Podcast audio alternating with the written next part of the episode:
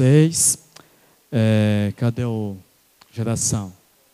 Vocês já podem iniciar perguntando o que vocês vão cantar aqui antes de eu começar o estudo da palavra.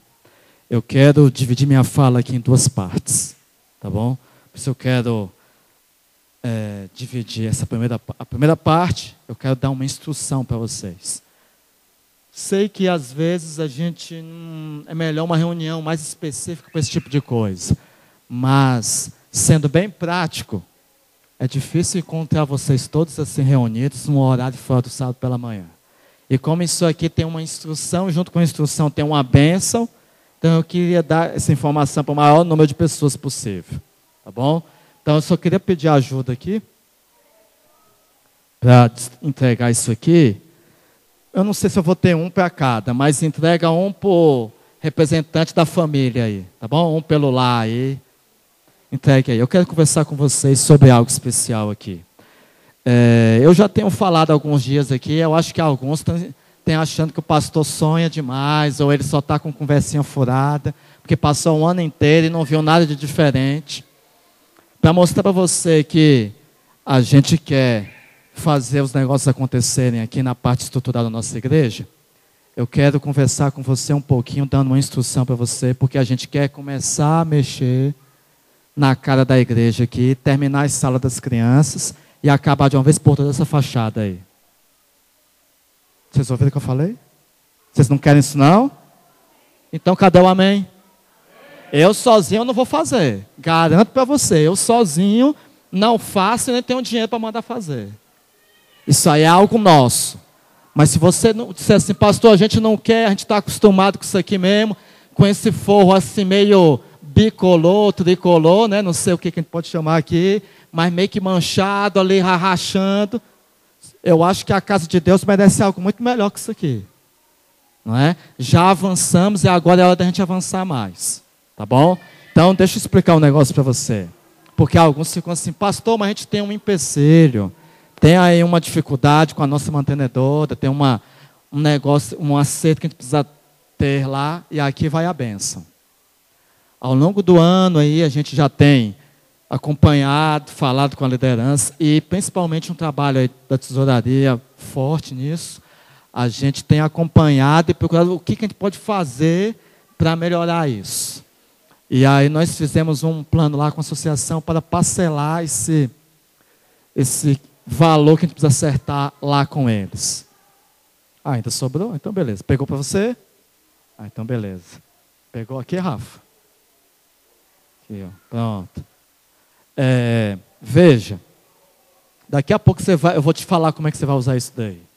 Qual que é a bênção disso daí? Eles vendo o nosso esforço, a gente conversando lá com a administração financeira do campo, eles falaram o seguinte, pastor, é, nós estamos vendo aí a vontade de vocês, a dedicação e tal, e a gente, como comissão, tomou uma decisão aqui, comissão financeira deles. Metade desse valor a igreja vai pagar, a outra metade nós vamos assumir e a gente vai pagar para vocês. Louvado seja Deus por isso. E o imediato lá, o tesoureiro da área de igrejas, quando eu fui conversar com ele para confirmar essa informação, ele falou assim para mim: é, rapaz, a associação gosta vocês, são especiais para essa associação, porque olha, eu não vi a associação fazer isso para nenhum outro. Então é a hora da gente fazer o quê? Fazer a nossa parte. Porque o que, que é que eles vão fazer? Para cada parcela que a gente pagar uma, eles vão pagar a outra. Então é meio a meio. Meio a meio. O que, que a gente tem que garantir como igreja? Vocês são a igreja central desse distrito. É a maior igreja desse distrito. Está aqui uma representação da igreja do entorno. O entorno estava com essa mesma dificuldade lá. Numa reunião de liderança, nós apresentamos isso para eles. Eles falaram, pastor, nós vamos aqui nos mexer. E depois, na outra reunião, eles falaram, pastor, nós já temos aqui quase 100% do valor. Vamos acertar isso? Vamos. E a gente completou uma parte lá, conseguimos umas doações, resultado. Eles já zeraram isso e eles já vão começar a obra de fazer a classe das crianças deles lá. Então, o que a gente tem que fazer? Nós fizemos o seguinte plano com a associação. Nós temos um custo aqui, juntando o custo de manutenção da igreja, mais essa parcela. Nós somos aqui mais de 50 pessoas, membros ativos dessa igreja. mas pelo menos 50 se comprometerem a, por mês, colocarem aí no seu, no seu envelope a sua oferta de 20 reais, mês, não é por sábado, a gente consegue o suficiente para pagar a parcela para eles. Mil reais é o valor da parcela. Entenderam? A gente precisa levantar isso como? Simples, amigo. Eu vou falar disso aqui agora. Pegue aí, para você entender. Porque tem gente que nunca ouviu o que eu vou falar hoje. E eu quase caí da cadeira. Porque é gente que às vezes já tem até tempo de igreja. Nós temos um envelope de dízimo. E aqui, ó, não tenho vergonha nenhuma de falar disso. Porque, veja, o dízimo é bíblico. Sabe o que, que não é bíblico? É essa teologia que se ensina por aí assim, ó. Dá o seu salário todo para o pastor da igreja que Deus vai te dar em dobro. Isso aí não é bíblico. Porque Deus não pede isso não, viu? Quando se você vai em algum lugar e ouve isso daí, sai de lá, porque isso não é o que a Bíblia ensina. Deus te dá dez laranjas. Ele fala assim, me dá só uma você vive com nove. Não é para você dar o seu salário todo. Ficar vendendo, como eu fiquei sabendo de uma pessoa que participa de um, participava de um movimento desses aí, que ele disse, pastor, eu vendia minhas roupas. Todo o meu armário eu vendia e dava o dinheiro na igreja, porque eu queria receber a bênção para Deus me abençoar. Que Deus mercenário é esse? Como é que você vai andar pelado? Isso não é bíblico. Não é isso que nós ensinamos aqui. Nós ensinamos o que a Bíblia diz. O que a Bíblia diz sobre o dízimo? 10% da sua renda. E ponto final. E quando eu faço isso, eu demonstro que eu confio em Deus. Que quem cuida de mim não é o meu patrão. Quem cuida de mim é Deus. Não é a empresa para quem eu trabalho. É Deus que cuida de mim. Ele é o dono de tudo. Mas por que ele quer, pede os 10% do dízimo? Sabe para quê? Para arrancar o egoísmo do nosso coração. Porque quem tem sempre quer mais. E para ensinar que a gente, aliás, para mostrar para a gente que Ele que mantém tudo e quer nos ensinar a confiar nele. Ok? Isso é o dízimo. E você vai colocar aí no seu cartãozinho, no espaço dízimo, você vai escrever o valor aí. Na hora que você for, na hora que você for dar, ok? Já teve esse momento aqui.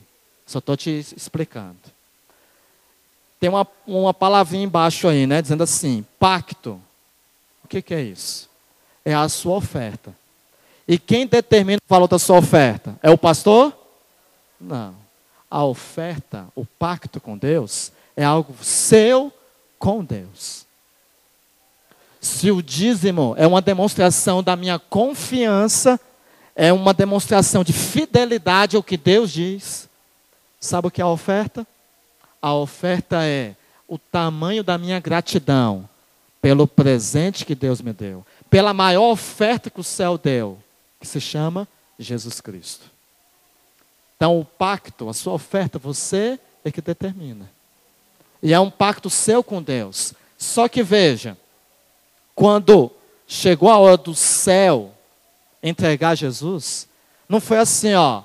Jesus, ó, tu tá de boa aí, tu está aí passeando no céu, desce lá e agora vai lá morrer para o povo. Não foi assim.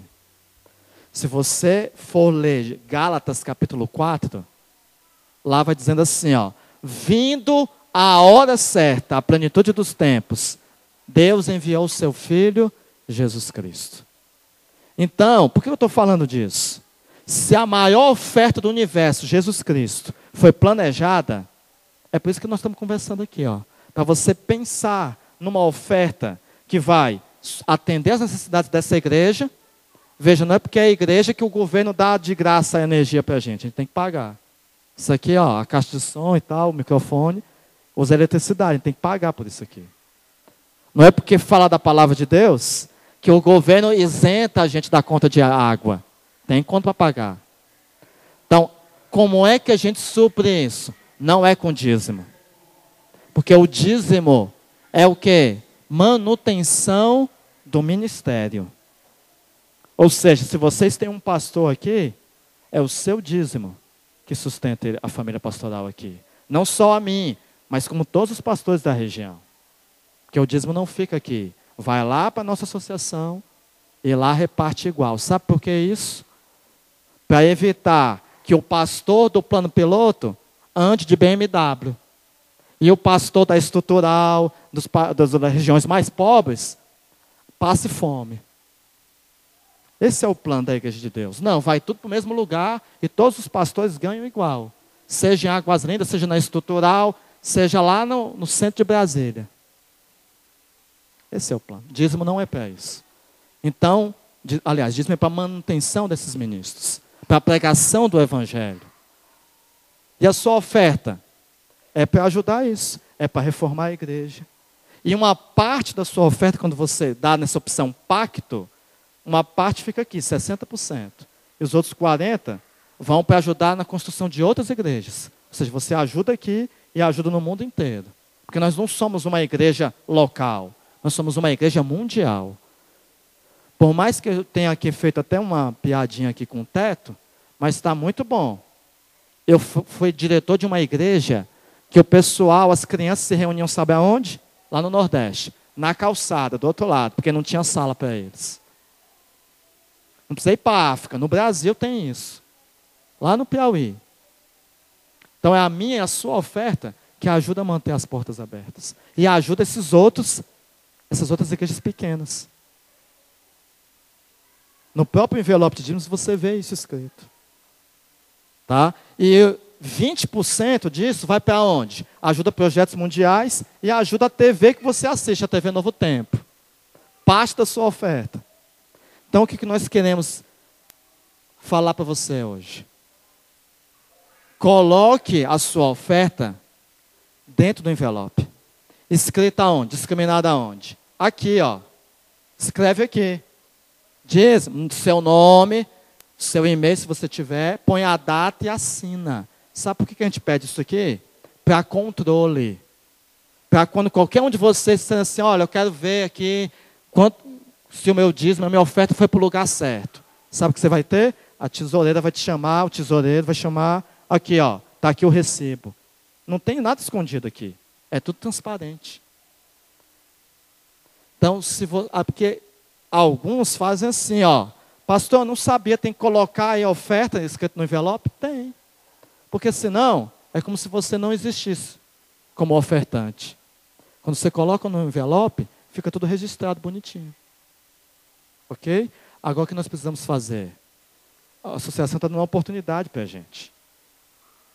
Metade desse valor que ficou em atraso aí, de débitos, eu posso explicar para você depois do que, que se refere, eu não tenho tempo para isso, eles vão assumir. O que a gente precisa só garantir agora com as nossas ofertas? O valor da parcela. Mil reais é o valor dessa parcela. É algo dentro do orçamento dessa igreja. Se todos ofertarem. Agora, se apenas cinco, seis ofertarem, como tem acontecido nos últimos meses, aí fica impossível. Com isso, sabe o que a gente pode fazer? Trazer de volta o serviço de zeladoria aqui. Não vai precisar mais ficar aí um ou dois, três pessoas todo sábado à noite limpar a igreja. Essa é uma igreja grande. Tem como a gente ter uma zeladoria aqui. E você fica achando que eu estou brincando, mas é meu propósito. Antes de eu sair daqui, eu quero deixar para o próximo pastor, quando vier me substituir, me falar assim, pastor, tem que arrumar um ventilador para essa igreja.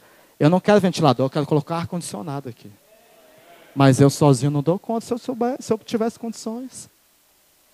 A gente tem que sonhar junto a nova liderança, a uma ideia de construção, a gente vai conversar, traçado passo a passo como é que é o planejamento dessas, do que a gente, como é que a gente pode ajudar e participar.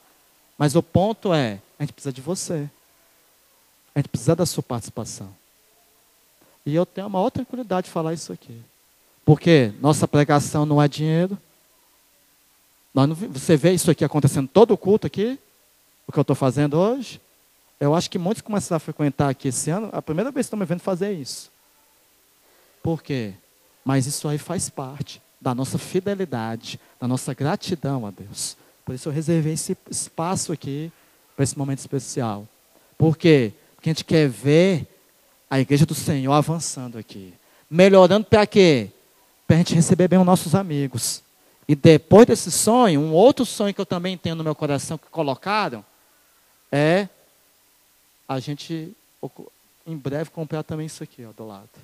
Para expandir isso aqui. Mas um passo de cada vez, né?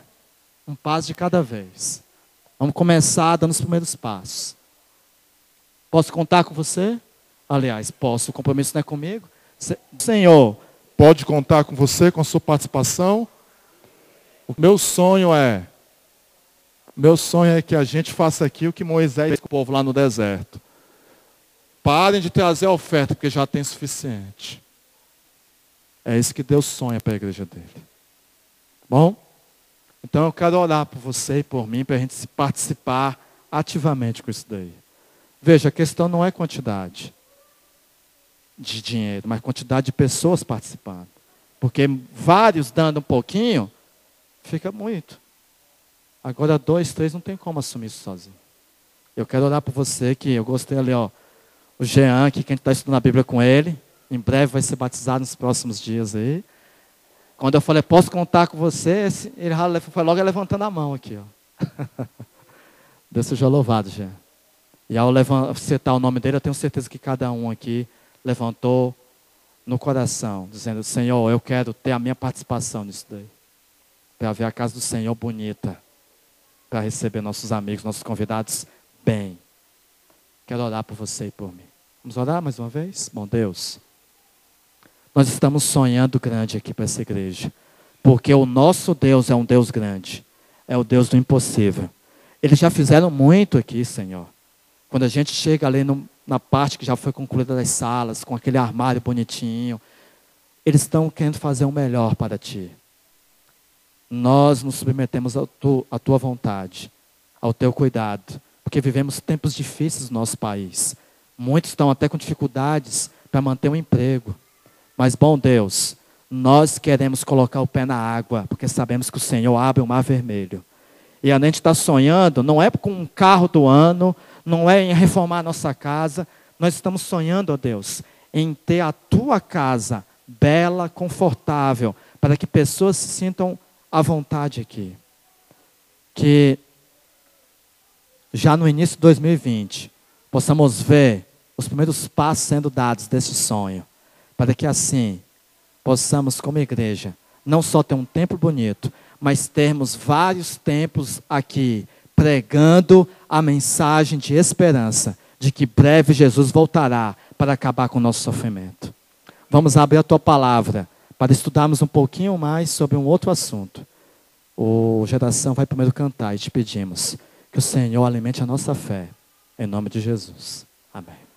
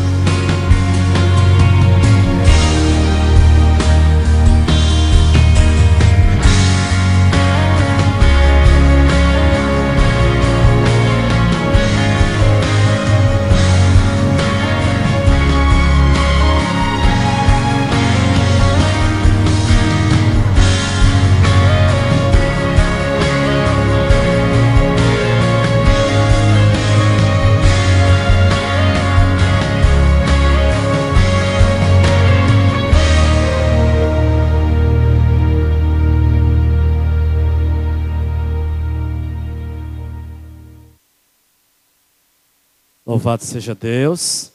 Parabéns, hein, meninos? Lembro quando eu ouvi vocês a primeira vez cantando. Muito bom. Senti falta da Tawane aqui na frente.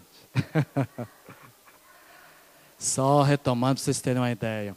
Ele, falei deles, né, do entorno, que a gente vai, já estão se mexendo lá para a gente conseguir, já no início do ano, começar a obra da classe deles, departamento infantil. E Outras coisas que a gente quer fazer mais é mudar aquela fachada também da igreja. E já estamos correndo para ver se começa esse ano. Não sei se vai dar tempo. Mas a igreja do setor 9 também já vai começar a ser construída para ser inaugurada ano que vem. Em nome de Jesus. A, a igreja deles. Ali eles é alugado, para quem não sabe. E já vamos mudar ano que vem, em nome de Jesus, para o templo deles. Casa própria. Parar dessa história de aluguel para os outros. Você sabe que dia é hoje? Que dia do mês? Muito bem, é sábado. Parabéns. Mas que dia do mês? 30 de que mês? Vocês viram o ano de 2019 passar? Vocês viram o ano de 2019 passar? Já acabou o ano, amigo. Parecia que, parece que foi ontem que eu estava aqui, chegando com a minha família, o pastor Marco Wallace vindo aqui. Olha, esse é o novo pastor do distrito e tal. Já passou o primeiro ano de trabalho. Eu sei, não passou ainda. O pastor ainda vai trabalhar alguns dias aí, mas dia 23 de dezembro, ô oh, glória, férias. e aí dia 22 de janeiro eu volto.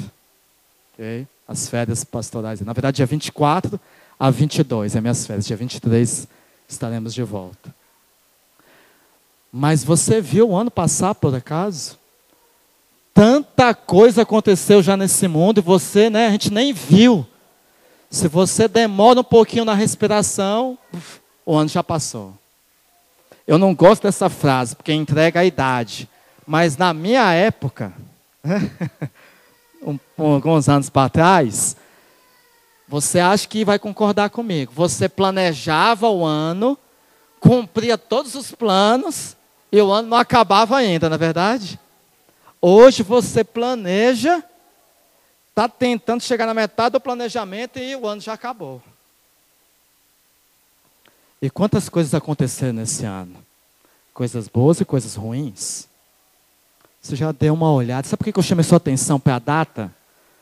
Porque a gente corre o risco de, nesse turbilhão, dessa agitação do corre-corre, a gente não parar para observar os tempos que nós estamos vivendo. A gente é arrastado, levado, ó, carregado pelas o turbilhão de tantas coisas que acontecem. Esse mês mesmo, né? Eu nem vi passar e muitos de vocês assim até nem me viram por aqui. Mas a gente ficou muito tempo, muitos meses, muitos sábados fora em eventos, né? Sábado passado estávamos com cerca de 10 mil jovens de toda a região central, até do Brasil e de outros países. Lá na região ali, Ulisses Guimarães, eh, ginásio Nilson Nelson, reunidos para colocar no coração dessa juventude, desses adolescentes e jovens, o gosto, a paixão pela missão. Tinha alguém que estava lá no Together, que está aqui? Cadê? A Lê, a Vanessa. Tem gente que gostou tanto ali, que nem tirou a pulseirinha ainda da identificação do evento. A Grazi ali com a Bianca né? Estavam com a pulseira, ainda estão com a pulseirinha de identificação do evento. No fim de semana anterior, feriado prolongado, a gente estava lá no Aras, no acampamento da família. E estávamos lá e foi benção. Né? E eu tenho que disciplinar alguns que ficaram tirando certas fotos do pastor e colocando nas redes sociais aí, né? Aquele tipo de roupa né, a gente só usa ali, tá? Mas sabe qual é o risco da gente com isso tudo? É a gente ir vivendo a vida e esquecendo de observar que estamos vivendo nas últimas histórias deste mundo. Nos últimos dias da história desse mundo, perdão. E nessa de ir vivendo a vida, a gente vai vivendo como se estivesse num clube, indo participar de um piquenique. E a gente esquece que nós estamos vivendo em guerra. Quem diz isso não sou eu, É a própria palavra de Deus. Abra sua Bíblia, por favor. No último livro da Bíblia, Apocalipse. E tem gente que fica até arrepiado quando ouve esse nome, né? Porque se criou, e eu ainda falei de guerra aqui agora, aí que piorou. Mas o Apocalipse é um livro de esperança. O Apocalipse é um livro que tem tudo a ver com a nossa identidade como igreja. E ano que vem, né? A gente já instituiu isso esse ano. Ano que vem, aos domingos, nós vamos anunciar, quando for começar a série de estudos do livro do Apocalipse, todos os domingos aqui nessa igreja. Não vai ser agora, tá? Ano que vem. Vamos estudar todos os capítulos do Apocalipse. Mas sabe por que, que esse livro tem tudo a ver com a nossa igreja, com a nossa identidade? Abre aí no capítulo 12 de Apocalipse. Capítulo 12. O livro do Apocalipse, eu vou citar aqui, mas pode ficar com Apocalipse 12 aí, tá? Que é o texto que eu vou ler. Mas o livro do Apocalipse, ele começa com uma palavrinha: revelação de Jesus Cristo. É Cristo se revelando para a humanidade. E qual é a mensagem principal que ele revela nesse livro? No primeiro capítulo, no verso 7, você vê ele dizendo: Eis que venho nas nuvens, e todo olho verá. Já começa derrubando uma mentira que se propagou por aí, até nos meios evangélicos, ditos evangélicos de dizer que a volta de Jesus vai ser um negócio escondido, vai ter um arrebatamento secreto do povo de Deus. Aí é claro, dizendo que todo olho verá Jesus vindo nas nuvens dos céus. O Apocalipse começa dizendo: Jesus vai voltar. E ele termina com a mesma mensagem de esperança. No capítulo 22, o penúltimo verso fala assim: Eis que venho sem demora. E você que está passando por injustiça nesse mundo, você que sofre dificuldades aqui, calma, vai passar. Porque Jesus vem sem demora. Essa mensagem tem tudo a ver com o nosso nome, da nossa igreja, porque nós nos chamamos adventistas do sétimo dia. Do sétimo dia, porque dizemos, a lei não foi abolida coisa nenhuma. E o sábado é o verdadeiro dia do Senhor, o sétimo dia. E por que adventistas? Porque aguardamos o advento. O que é o advento? É a segunda vinda de Cristo. Essa é a nossa maior esperança. Nossa esperança não está numa bandeira vermelha ou uma bandeira verde amarela. Nossa esperança está numa bandeira lavada com o sangue do Cordeiro. Essa é a nossa esperança. Não é liderança política ou qualquer outro tipo de liderança humana. O Apocalipse fala dessa mensagem de esperança. E a, os primeiros 11 capítulos falam de eventos que aconteceram ao longo da história para trás. O capítulo 13 para frente fala de eventos inclusive vão acontecer nos nossos dias. E o capítulo 12 está dividindo o livro bem no meio.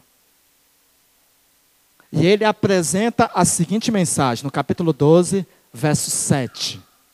Capítulo 12, verso 7 do Apocalipse. Fala, e eu acho que você vai se surpreender com isso aqui. 12, verso 7. 12, versículo 7 fala assim: ó, Ouve o quê? Peleja. Outras traduções vai falar guerra. Onde que teve guerra? Eu acredito que é o último lugar que você imag poderia imaginar ter guerra, né? A gente pode imaginar ter guerra lá no Oriente Médio, guerra ali no Chile, na Bolívia, na Colômbia, como está tendo agora os conflitos internos, né?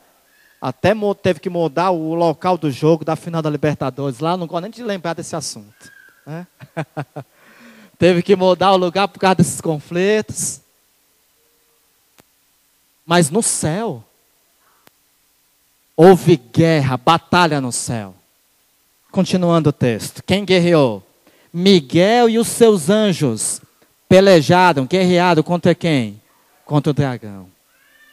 Alguém se chama Miguel aqui? Está na moda esse nome, né, agora? Tem alguém que se chama Miguel aqui? Miguel, Misael, Michael. Esses nomes todos têm o mesmo significado. Quem é semelhante a Deus? É uma pergunta no original. O nome Miguel significa isso. E esse nome, principalmente no Apocalipse, é uma referência àquele que é a resposta à pergunta. Quem é semelhante a Deus? Quem é? O próprio Cristo. Porque ele é Deus encarnado. Então, o nome Miguel, principalmente no Apocalipse, é uma referência a Jesus Cristo. Quando ele está comandando os anjos para alguma missão. E diz que Cristo e os seus anjos estão em batalha contra quem? Contra o dragão.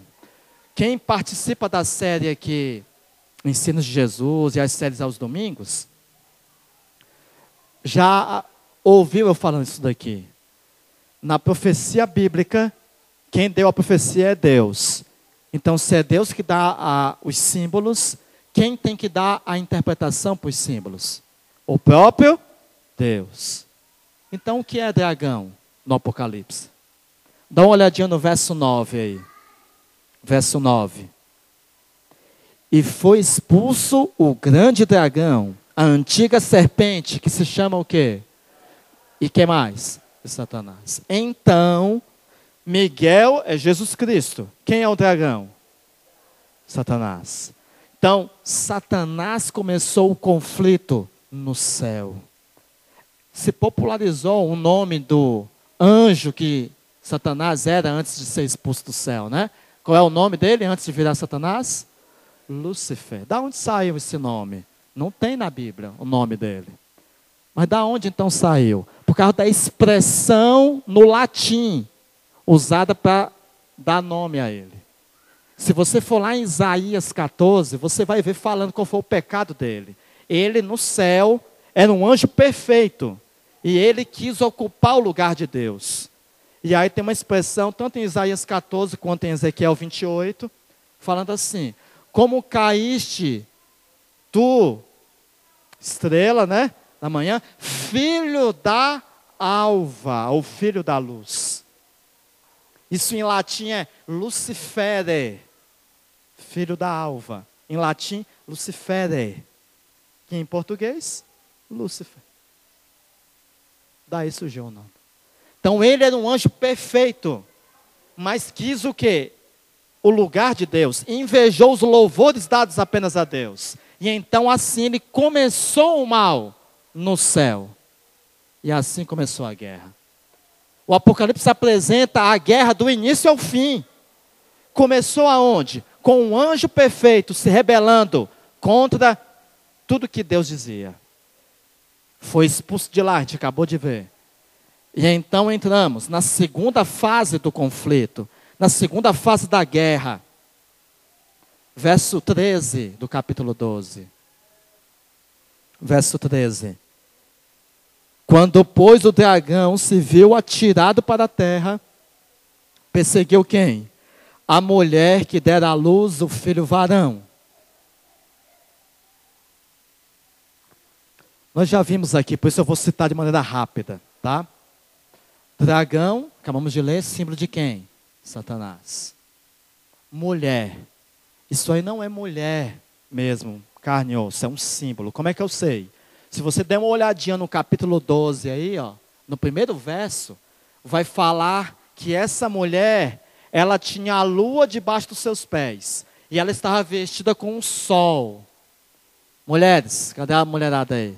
Mulherada, levanta a mão. Você que tem vestido no seu armário, levanta a mão aí. Mulherada que tem vestido no armário.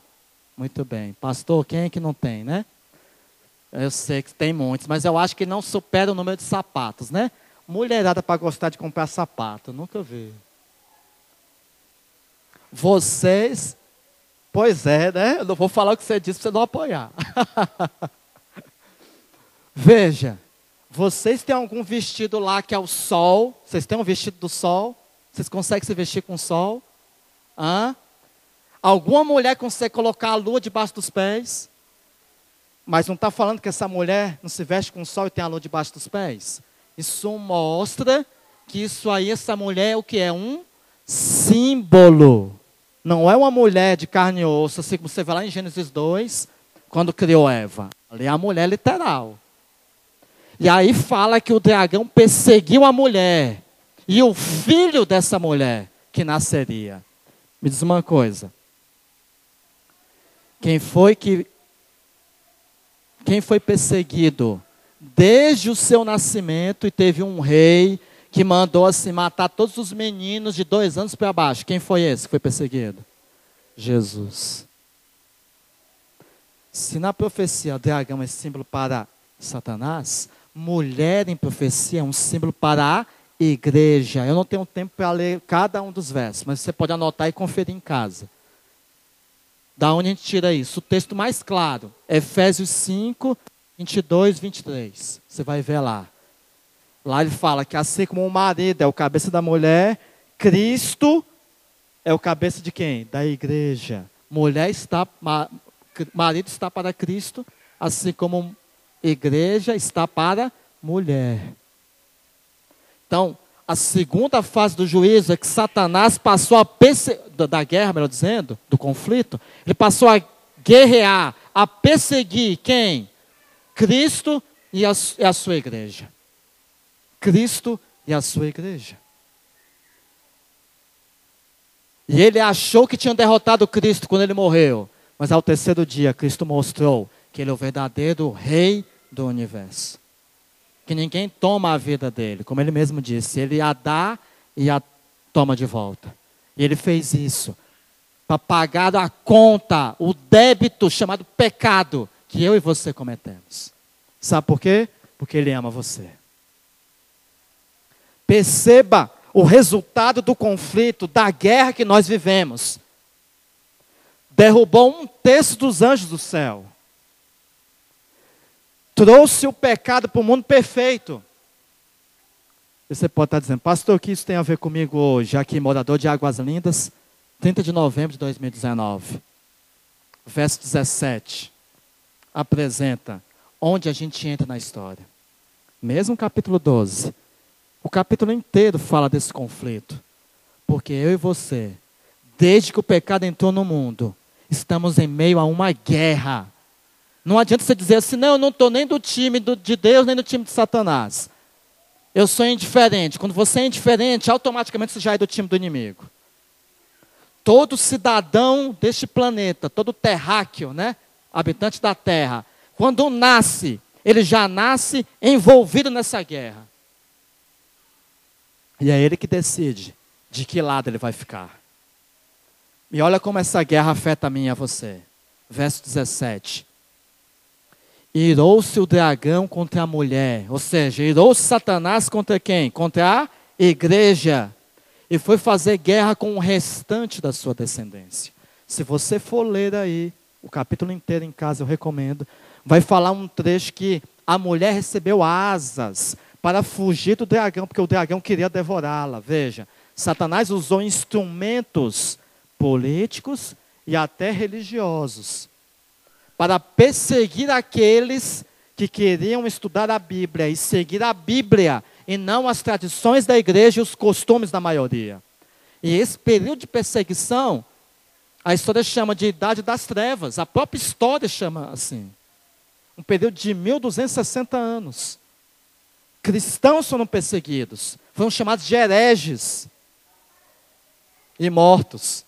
E aqui fala que no tempo do fim, vai ficar um pouquinho só, um resto, um remanescente, o que sobrou.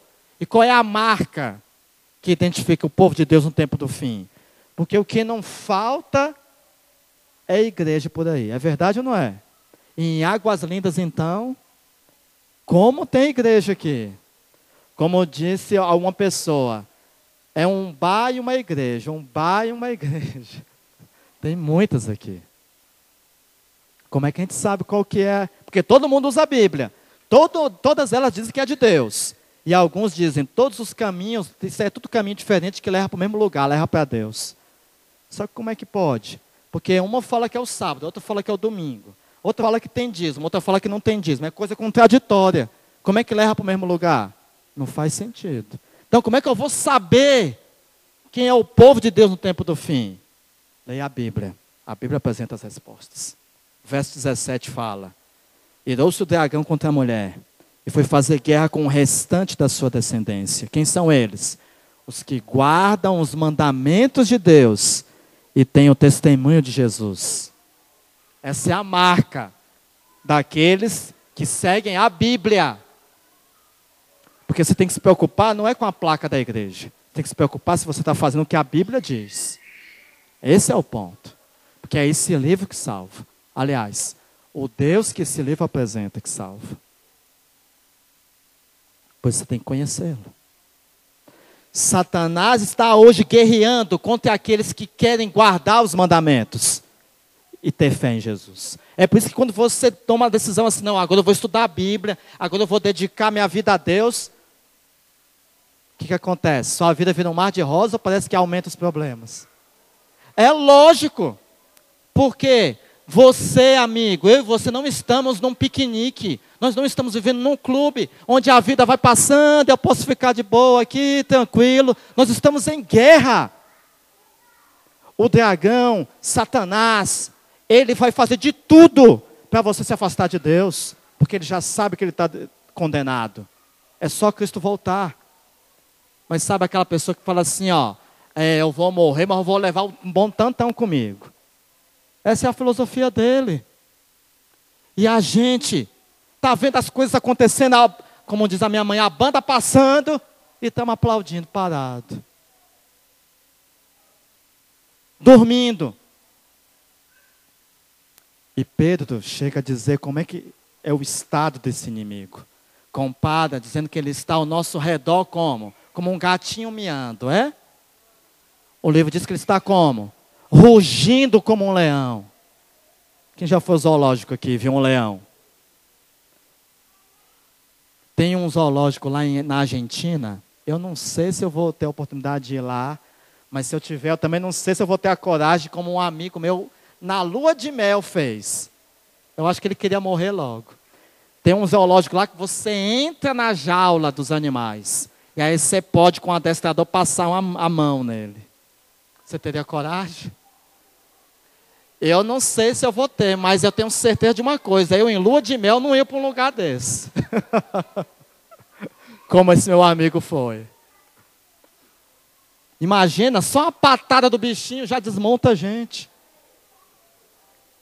E a Bíblia compara o inimigo que quer destruir a tua família, o teu lar, a tua vida, a esse leão que está rugindo.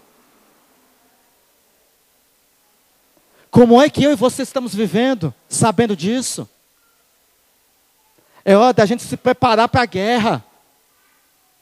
Vestir a armadura de Deus para não sermos atingidos. E se eu disse que ele é um leão, um dragão, como aparece no Apocalipse, né? Como é que Cristo é apresentado no livro do Apocalipse e em toda a Bíblia? Que animal que simboliza Jesus? Um cordeiro. É o leão da tribo de Judá e tal. Mas que ele aparece repetidamente no Apocalipse como um cordeiro. Para e pensa aí. Bota para brigar um dragão e um cordeiro. E aí, humanamente falando, quem que você acha que vai apanhar feio? Quem que perde nessa batalha aí, o dragão ou o cordeiro? Basta, né, um, uma baforada do dragão e já vira churrasquinho de cordeiro.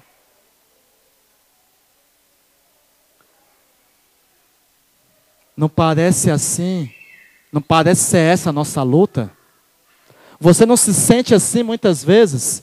Parece que está lutando uma batalha que já está perdida? Quantas vezes você se sentiu assim, perdido, ao lidar com problemas com seu filho na adolescência? Não parece uma batalha de cordeiro contra dragão?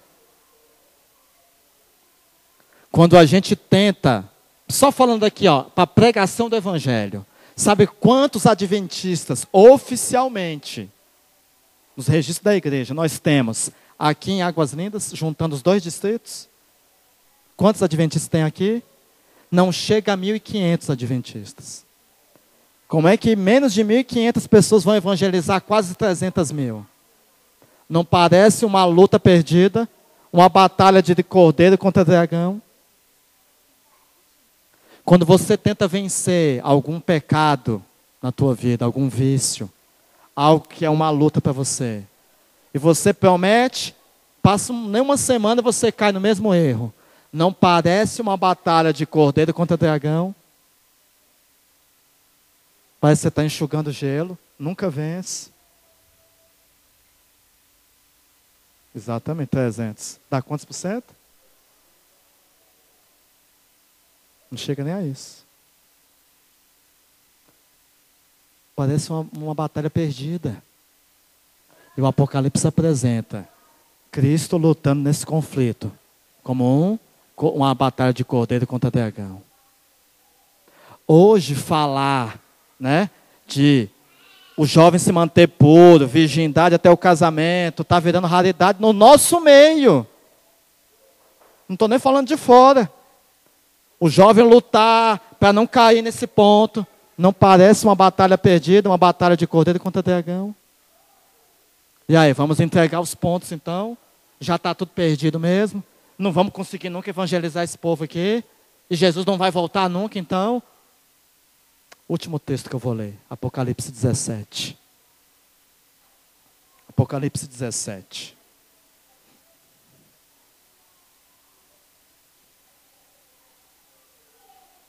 Apocalipse 17, verso 14.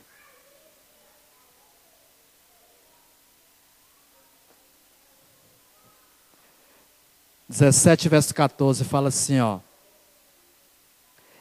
Pelejarão eles contra quem? Olha o cordeiro de novo aí, ó. Pelejarão eles. Está falando aqui da queda da grande meretriz e tudo, né? E dos reinos que vão pelejar contra o cordeiro. E o cordeiro, o quê? O cordeiro vencerá. Por que, que ele vai vencer? Porque ele é Senhor dos senhores, Rei dos reis. E quem vai vencer também?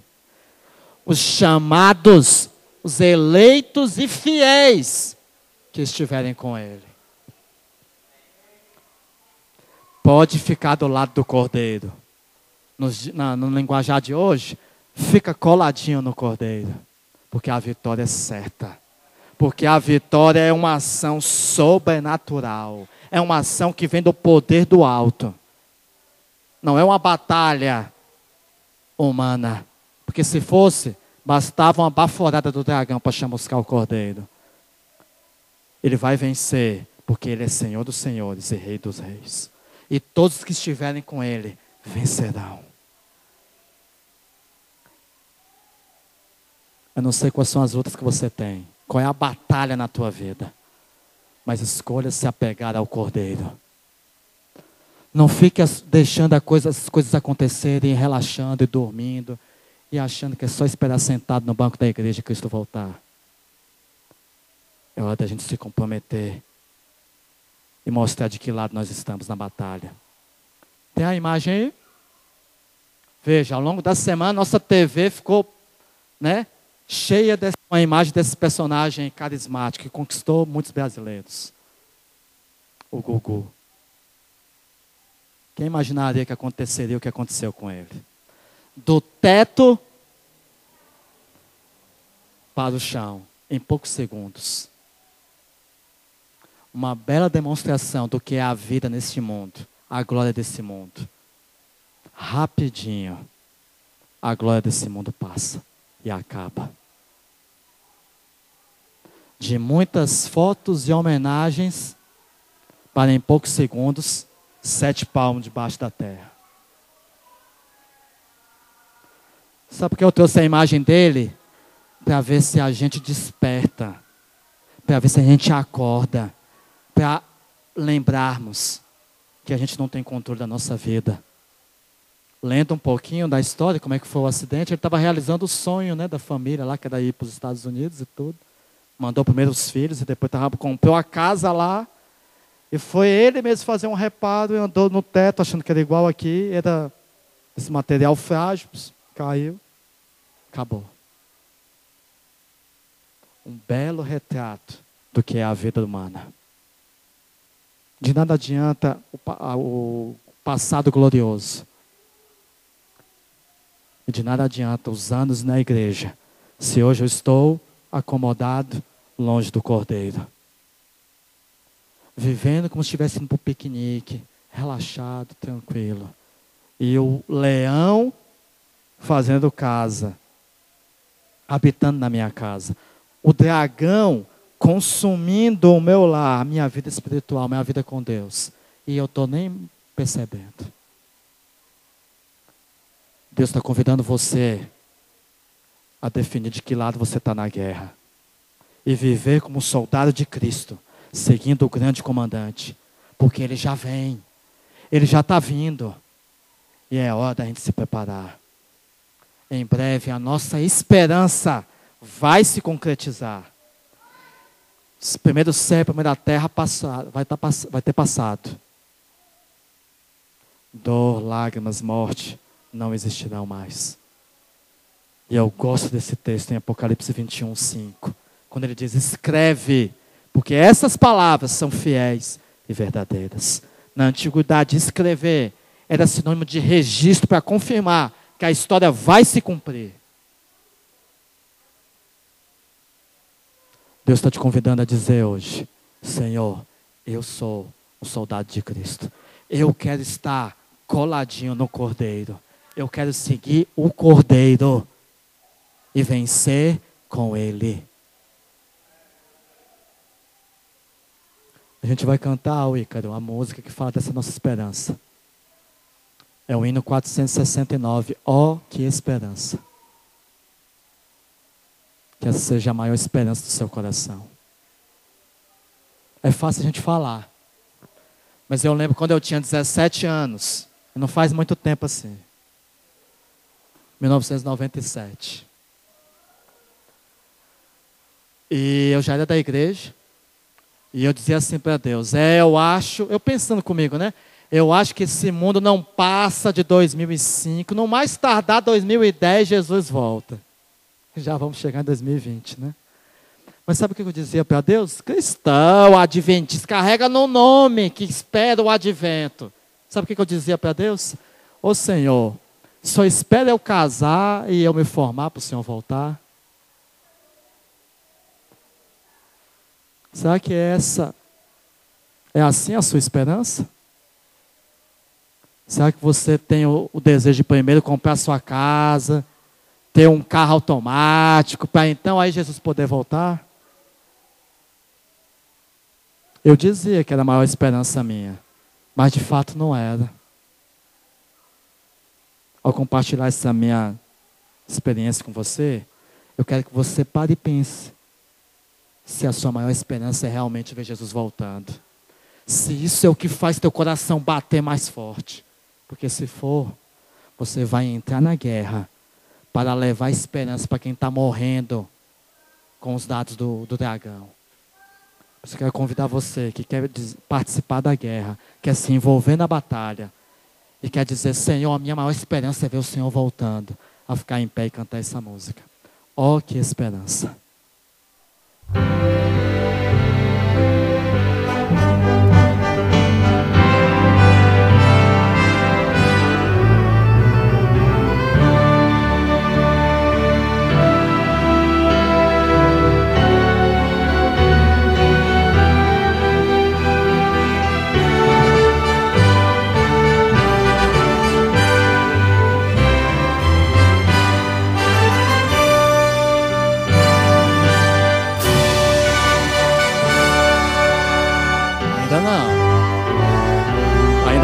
Não, ainda não.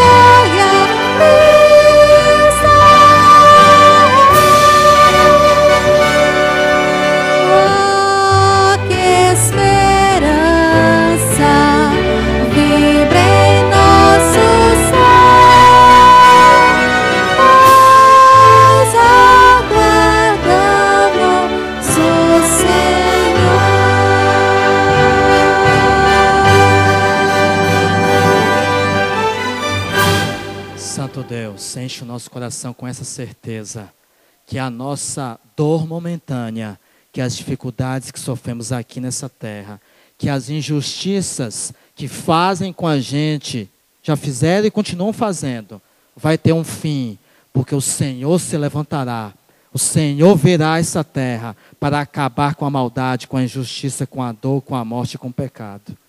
Bom Deus, que saiamos daqui decididos em estar pronto para esse, para esse encontro. Que saiamos daqui decididos a nos armarmos para a batalha. E a arma do cristão é a tua palavra, é o joelho no chão. Ó oh Deus, desperta-nos nessa sonolência espiritual para nos envolvermos, que o reavivamento produza mudanças na nossa vida e que essa igreja se torne uma luz para guiar pessoas que estão sendo atingidas pelos soldados do mal, resgatando essas vidas e levando esperança para quem sofre. Abençoa cada um dos teus filhos aqui reunidos, em nome de Jesus. Amém, Pai.